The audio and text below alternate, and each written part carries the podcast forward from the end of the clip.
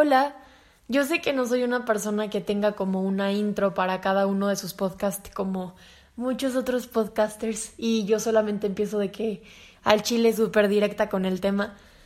Este, pero no sé, hoy tenía ganas de saludarlos y pues de decirles que espero que estén bien y les tengo una pregunta para empezar este episodio. ¿Alguna vez ¿Has sentido que no eres suficiente? ¿Que te gustaría, no sé, ser más alto, más bajo, más extrovertido, no tan delgado, más delgado, rubio, cabello oscuro, que debiste haber hecho más? ¿O que siempre tienes este sentimiento como de que nunca es suficiente, hagas lo que hagas, nunca es suficiente? Siempre te quedas como con un huequito que dices, es que si hubiera hecho más, si tuviera más, si fuera más así o de esta otra forma, se llenaría ese huequito que quedó. Yo también. Yo también me he sentido así. Y el otro día, viendo una TED Talk de una chava que es modelo, la charla se llama Cuando el espejo miente. no se crean, es broma. Esa es la mía, para que vayan a ver mi TED Talk también. Este, pero a ver, ya de neta, hay otra charla que la da una chava que es modelo y se llama El aspecto no lo es todo, para que también la vayan a ver. Y a mí lo que me dejó pensando de toda la charla y es lo que se me quedó súper grabado fue que, a ver, ella siendo modelo, cumpliendo con todas las características que al ojo social debes de tener para ser una chava guapa, siendo lo que al ojo social es ser alguien exitoso, o sea, fama, dinero, acceso a experiencias que no cualquiera puede tener, bla, bla, bla. Lo que ella platicaba es que la mayoría podría pensar que las modelos se sienten guapísimas y se sienten suficientes y se sienten exitosas. Y lo que ella decía es que probablemente son las mujeres más inseguras del planeta. Lo que me deja pensando, entonces, ¿en qué está? ¿En qué está sentirse atractivo? ¿En qué está sentirse suficiente?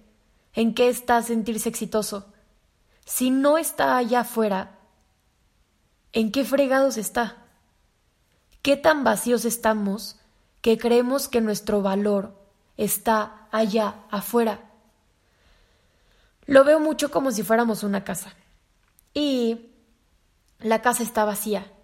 Y vemos a otras casas y las comparamos con las de nosotros.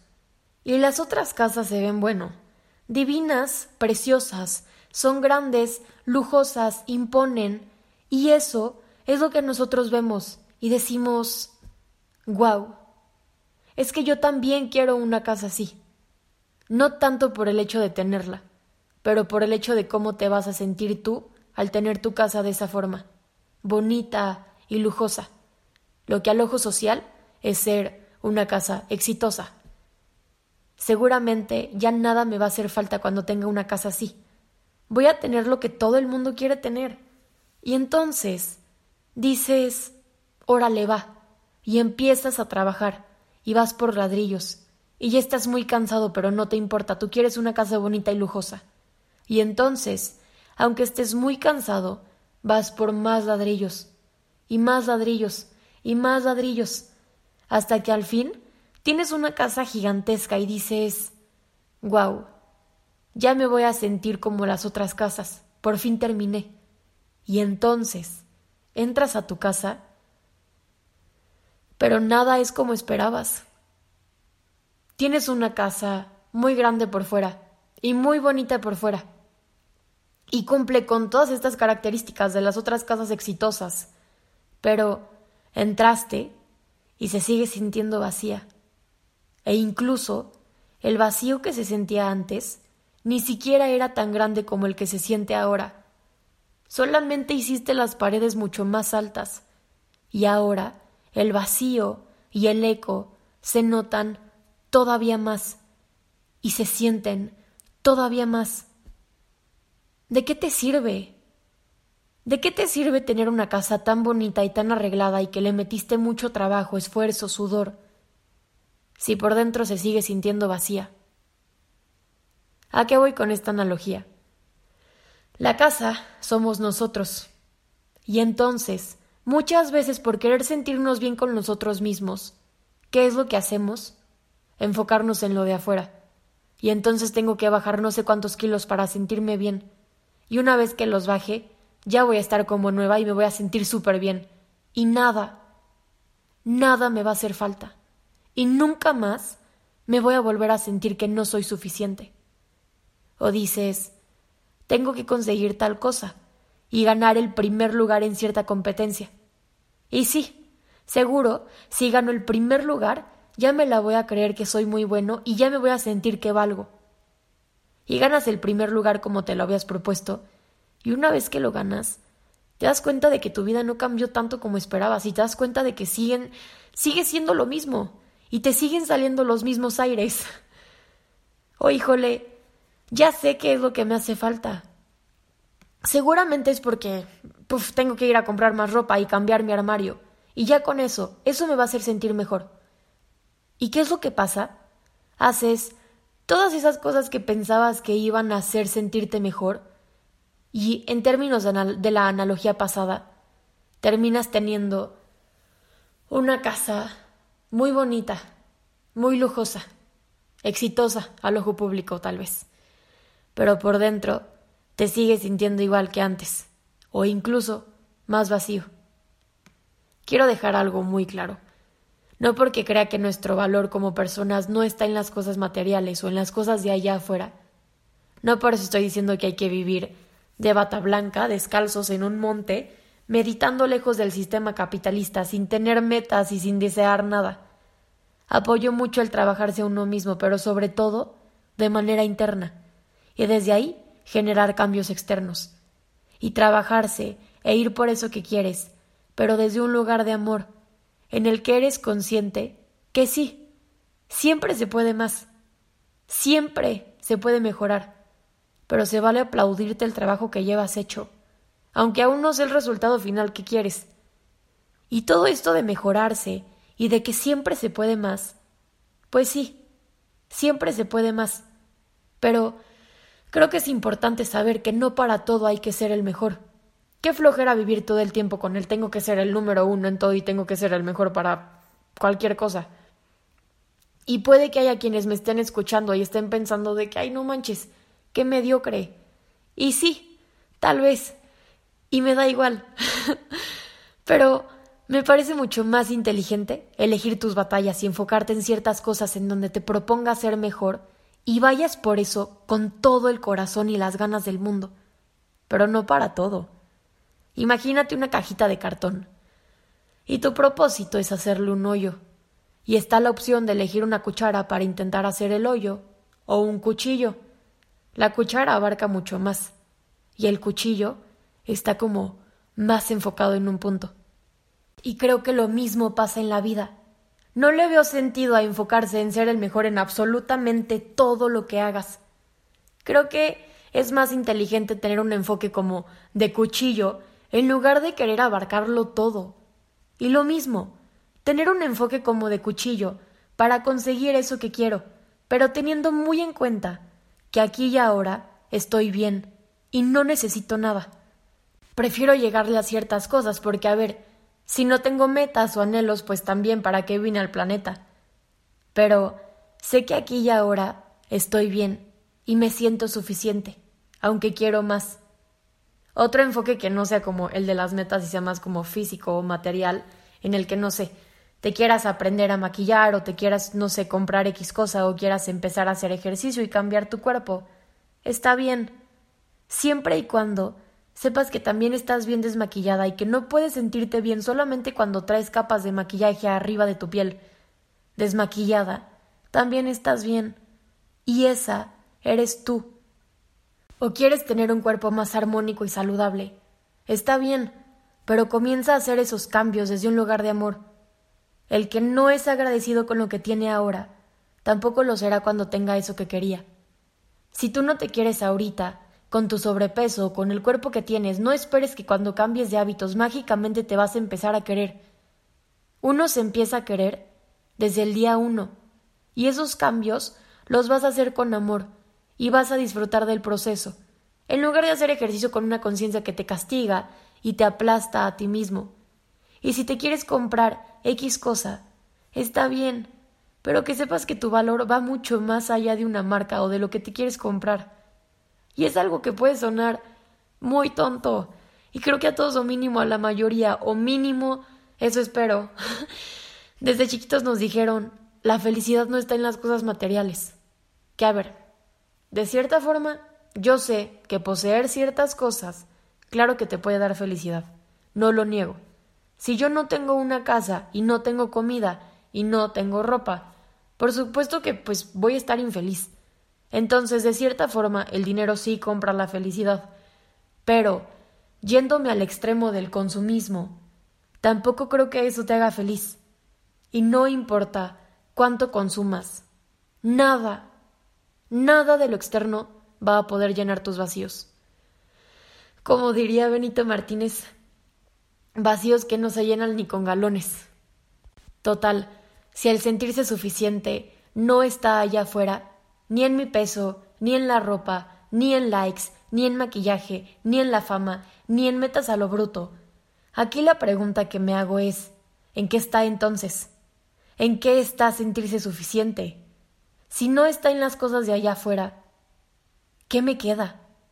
Si por más que consiga cosas y cumpla con todas estas ideas de lo que es alguien atractivo en nuestra sociedad, y cumpla con todas estas ideas de lo que es alguien exitoso al ojo público, no me voy a sentir suficiente si solamente baso mi valor en eso.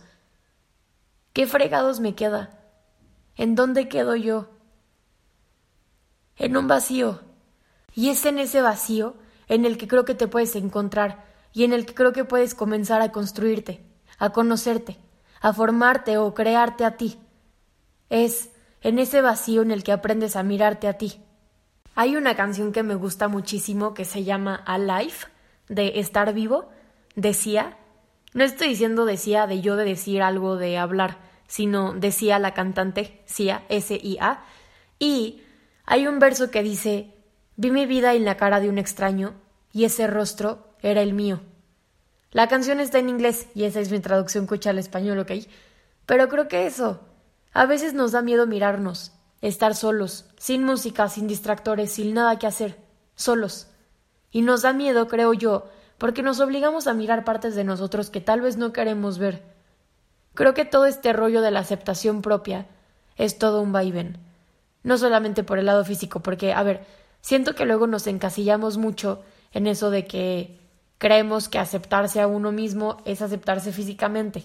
Ejemplo, no me gustan mis estrías y entonces las acepto, las quiero, entiendo que son parte de mí y es lo que hay, y esa soy yo, y así soy perfecta. O justo así soy imperfecta, y eso es lo que me hace cool, y eso es lo que a ti también te hace perfecta. El rollo de todo esto es, está padre, y es necesario también aceptarse físicamente a uno mismo, pero no es lo único. Creo que cuesta mucho trabajo aceptar nuestra sombra. Creo yo que somos luz y oscuridad, y las dos están adentro de nosotros. Y a veces siento que nuestra mayor oscuridad puede ser nuestra mayor luz. ¿Cómo está este rollo? La luz se puede utilizar para electrocutar o para iluminar. Entonces, Creo que nuestras partes oscuras tampoco son tan feas o tan malas, dependiendo de cómo las utilices. Pero primero hay que aceptarlas y hay que atreverse a mirarlas, a estar solos. Tal vez tú eres una persona muy obsesiva y siempre le has dado una connotación negativa, pero puede que no sea tan malo. Y eso que pensabas que te electrocutaba te puede dar mucha luz. Y el ser obsesivo puede ayudarte a ser muy constante con lo que quieres lograr o con tus objetivos y tener un enfoque como de flecha para, para conseguir eso que querías. O tal vez eres muy introvertido. Que a ver, esto yo no lo veo como si fuese algo malo. Creo que socialmente se aplaude mucho a la personalidad que es un poco más líder y es como más extrovertida porque es a los que logramos ver allá afuera y son los que están como al ojo público. Pero el ser introvertido creo que también tiene muchas ventajas y tienes un mundo interno muy rico seguramente. Ya si por algo estás en una situación en la que se amerita tener que hacer cosas de extrovertidos, pues toca canasta básica. ¿Qué es esto de canasta básica? Pan, leche, huevos. Muchos huevos para animarte a hacer eso que te da miedo. Y lo mismo con el ejemplo de la persona que es obsesiva. Habrá veces en donde eso juegue a tu favor y habrá otras veces en donde esa luz, en lugar de iluminar, te esté electrocutando. Y es pues saber trabajar en esto y trabajarte en ti de manera interna y ya después generar cambios externos gracias a ese cambio interno. Y ya una vez que logras mirar hacia adentro y una vez que logras decir esto es lo que hay y esto es lo que soy y estas me gusten o no son mis raíces, desde ese lugar de aceptación puedes empezar a trabajar en esas cosas que no te encantan de tu personalidad y entender que habrá situaciones en las que esas características tuyas les puedas sacar muchísimo provecho. Y habrá otras situaciones en las que esas características tuyas vas a tener que aprender a aplacarlas y saber distinguir cuándo sí y cuándo no. Y cuándo no, para no joderte a ti mismo. Y cuándo no, para no joderte al de enfrente. Porque luego conozco a mucha gente que se escuda detrás del así soy yo y te friegas. Yo soy de la idea de que si te estás fregando al de enfrente es cambias eso de ti o no hay de otra. Pero no se vale que andes por la vida pisando a las personas diciendo que eres así y que se jodan los demás. Y ya desde ese punto de verte a ti mismo como un ser íntegro, que tiene mucha luz, pero también tiene oscuridad, empezar a ser una versión muy tuya de ti mismo pues ni modo que. ni modo que una versión muy tuya de alguien más. Y creo que el atreverse a ser muy tu esencia implica autoestima, implica amor propio, implica canasta básica otra vez. ¿Por qué canasta básica en este caso? Porque es bien fácil que te digan, ámate, mejora tu autoestima y todo este rollo que ya muchos nos lo sabemos de memoria. Lo cañón está en hacer todas esas cosas que implican mejorar tu autoestima. Ir a terapia, sacar de tu vida a gente que no te hace bien, aunque la quieras, hacer ejercicio desde un lugar de amor, mirar hacia adentro, estar solo contigo. Por eso implica canasta básica. ¿Quieres sentirte bonita? Sé bonita como tú. No puedes no sentirte bonita solamente porque no cumples con un ideal de belleza que es tremendamente inalcanzable. Decide lo que para ti significa ser bonita. Yo hace tiempo decidí que ser bonita es estar saludable, mentalmente, emocionalmente y físicamente. ¿Quieres ser exitoso? Define lo que para ti es éxito. Éxito no es lo que vemos allá afuera que los medios nos han vendido. Creo que el éxito va mucho más allá de la fama, de los likes, de las cosas que puedes poseer. Y no puedes no sentirte exitoso solamente porque no sales en una serie de la tele cuando puedes dedicarte a mil otras cosas que te apasionen y te gusten y te hagan sentir muy vivo. Yo hace tiempo decidí que éxito es el camino, que éxito es el proceso, que éxito es hacer en el día a día lo que me gusta y lo que me apasiona. No solamente el llegarle a la meta porque ni siquiera sabes si le vas a llegar. ¿Qué si te mueres antes? ¿En qué está sentirse suficiente? ¿En qué está ser suficiente?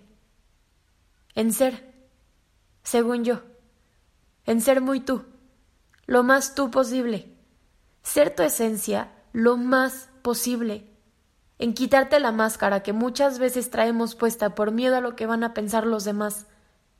Todos tenemos máscaras. Y se me hace muy padre que hubo un momento en mi vida en el que me empecé a juntar y empecé a admirar a personas que se quitaron esa máscara y dije, ¡qué rico! Yo también me la quiero quitar. Ya no me quiero esconder. Y eso, curiosamente, aleja gente. Aleja gente, pero trae nueva gente también porque hay quienes se enojan y dicen ¿Qué rollo? Ya no está jugando a su personaje. Qué incómodo. Que se vuelva a poner la máscara. Y les puede parecer incómodo por lo que les refleja de sus vidas y porque les puede dar coraje que tú sí te animaste a quitarte esa máscara. Y ellos no se atreven. ¿Y por qué se acerca gente nueva?